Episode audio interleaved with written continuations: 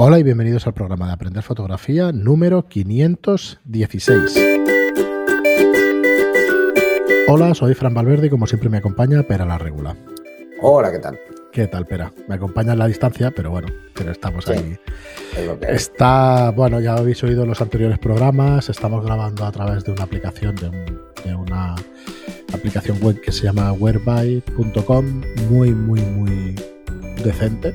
fácil, es fácil, además muy fácil que puedes Ayer se la enseñé a mi hijo, o sea que se la enseñé a mi hijo, hicimos una vídeo. Por cierto, espera. Existe, se está conectando a los niños y los adolescentes y tal, o gente, bueno, o adultos, se conectan a través de aquí, de una herramienta de audio, luego ponen herramientas que emiten la película a la vez y hacen una especie de cine. Entonces ah, comentan la jugada mientras ven la película, ¿sabes? Pues van hablando ah, con ellos, comiendo palomitos. Claro, como viendo eh, comiendo palomitas y viendo la peli y tal. Y hostia, está guay.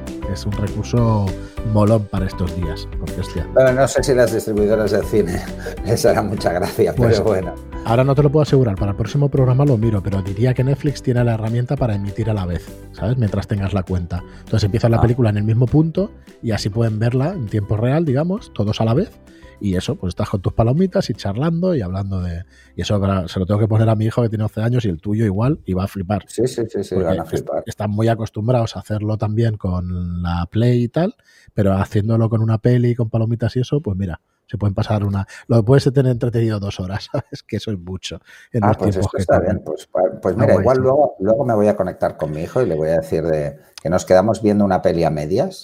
mira, eh, hay una aplicación que se llama Watch Together con el 2 en medio. Te la paso por aquí, por el. Eh, Watch 2 Together, ¿vale? Watch Together, ¿vale? lo, lo pongo por aquí. Y esa, eh, no he puesto la URL, pero bueno, poniendo eso ahí en, internet, aparecerá. Eh, lo que haces es compartir los vídeos de YouTube.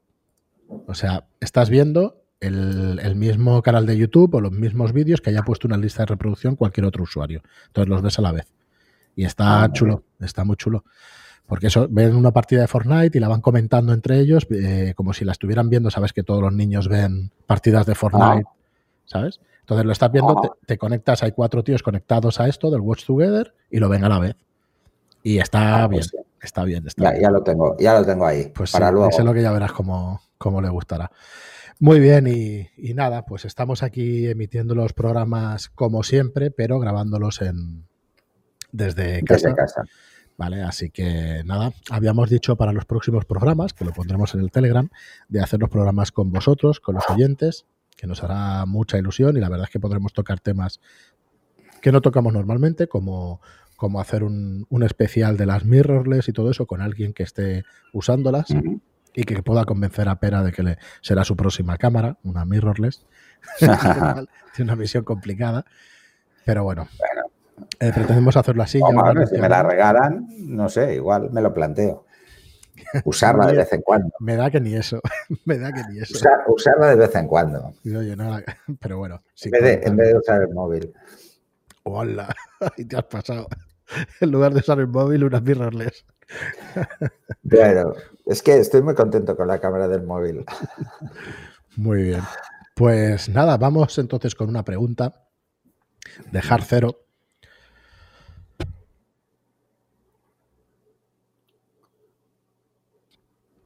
Perdonad, que tengo algo de tos. Espero que, sea por exfumador.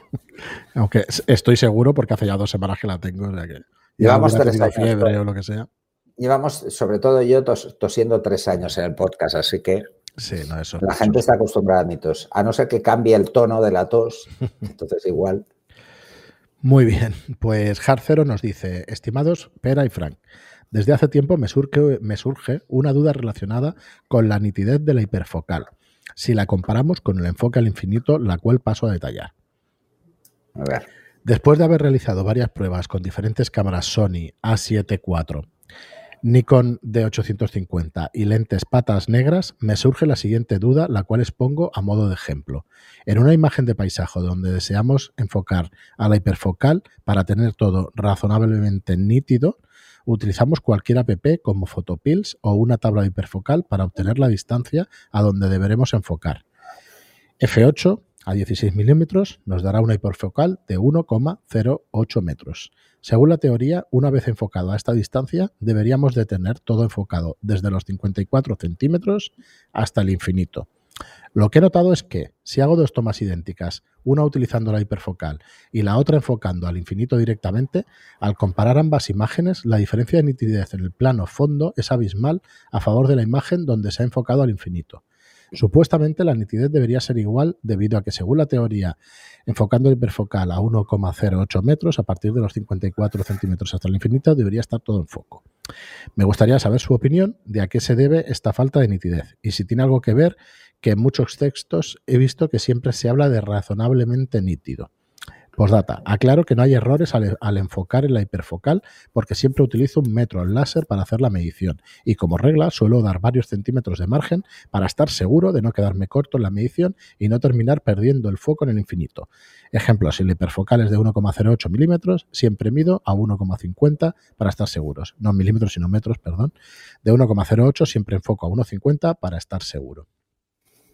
Pues nada, gracias por la pregunta y vamos a ver si la podemos aclarar. A ver. A mí me ha pasado también, ¿eh? Y, a ver. y no sé la razón, la verdad. ¿Cómo, ¿Cómo te lo explico?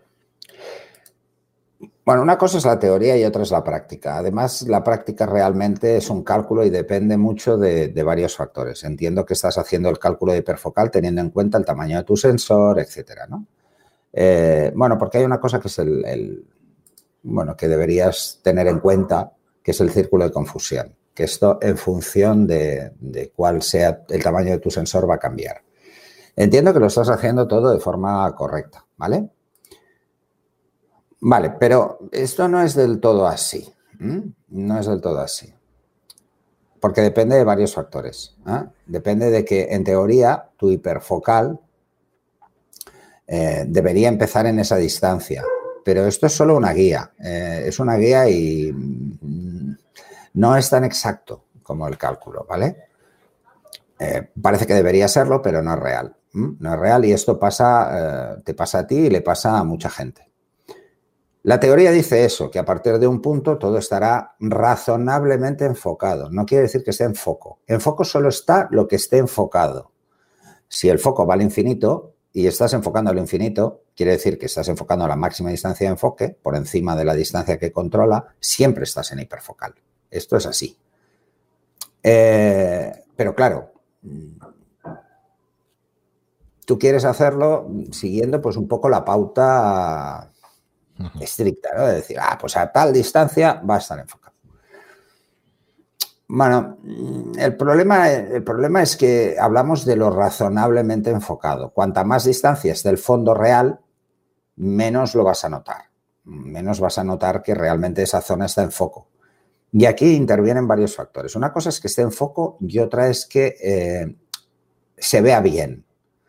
Para que se vea bien todo, vas a depender mucho más de la resolución óptica del objetivo. Dices que usas objetivos pata negra. Bueno, depende de cómo sea el objetivo y depende a qué apertura lo estés haciendo, porque hay otro parámetro que no se tiene nunca en cuenta, que es el tema de las aberraciones. Las aberraciones son mucho más visibles con aperturas mayores, pues, de diámetro mayor a f5.6 ahí son más frecuentes. Entonces, puede estarte afectando alguna aberración si estás usando una apertura abierta. Eh, bueno, aquí es, uno de los temas que deberías tener en cuenta.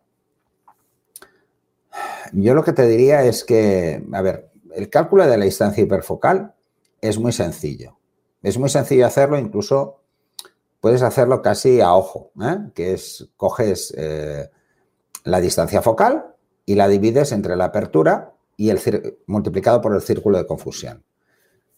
Por ejemplo, eh, a ver, para full frame, con un 20 milímetros en 5,6, que ya entramos en la zona OF8, estarías pues eso a 1,67 metros.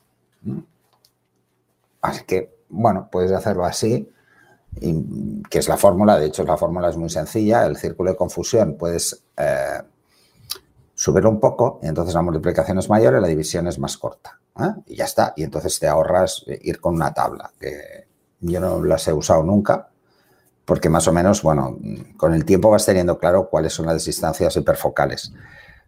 Y yo yo cuando uso, por ejemplo, la hiperfocal, muy pocas veces, la uso muy pocas veces porque yo hago retratos sobre todo y a mí no me interesa que el fondo me reste protagonismo, al revés. Yo trabajo mucho con la profundidad de campo y muy poco con la hiperfocal. Pero cuando he tenido que hacer algo, ¿eh? donde necesitaba que se viera, todos sabemos que la, la solución más sencilla para poderlo hacer es tener aperturas un poquito más cerradas para que tengas un poco más de profundidad y al mismo tiempo Cuanto más ángulo, más, más cerca. Y ya está. Eh, es relativamente fácil. Eh, yo lo que te diría es que, a ver, mm, para que te evites este tipo de situaciones, enfoca lo que quieras enfocar si tú realmente lo que quieres es el paisaje, ¿para qué vas a enfocar algo que está a 5 metros y lo que te interesa es el fondo? Bueno, yo supongo que se refiere a este tipo de foto que hay una piedra en primer plano, la iglesia después y el fondo en la montaña después. Imagino que lo que busca es todo el rango, todo lo que está viendo. Pero, pero sí, tienes toda la razón. Ahí tienes que hacer un, un, sacrificio, un compromiso entre una cosa y otra. Y sí, las veces que he probado yo en fotografía de paisaje pasa eso. Te piensas que con la hiperfocal lo tienes todo solucionado y no es así del todo. Pero bueno, es que, lo que buscas es ese, punto rabioso ¿no? de, enfoque en toda la línea del horizonte y eso es muy... A ver, ¿por qué, por ejemplo, los móviles lo mantienen todo enfocado? Porque el sensor es tan pequeño, ¿vale? Es tan pequeño que entonces eh, la focal es, siempre es muy grande. Entonces, el problema es que como es muy amplia en ángulo, pues ¿qué va a pasar? Pues que encima todavía se va a notar más. Aunque tengas un factor de recorte, se va a notar mucho más y vas a tener hiperfocal siempre. O sea, es que a, nada que pongas a un metro a alguien. Y además suelen trabajar con, aperturas medias. ¿eh? Depende de la luz. Pero cuando vas a exteriores sí. Pero si intentas hacerlo en un interior verás que es más difícil. Pues esto es lo mismo. Esto es lo mismo. O sea, es normal que te pase porque es un tema de cálculo y es un tema en el que aquí los decimales te pueden sumar metros. Claro con el círculo de confusión. Si tú estás seguro de que estás utilizando el círculo de confusión correcto, bueno, ya te digo, el círculo de confusión es una estimación, no, no es un valor fijo y real. Lo que te van a decir los fabricantes es que el círculo de confusión mínimo es tal. Perdón.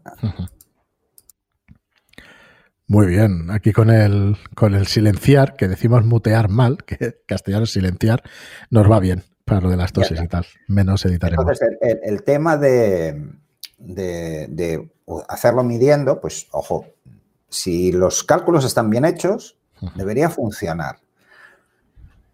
Pero sí que hay un margen de tolerancia y ese margen de tolerancia es el que te puede estar fastidiando. Tú ya le das un margen, pues mm, está pasando algo. En teoría debería ser así, pero no, dale bastante más margen.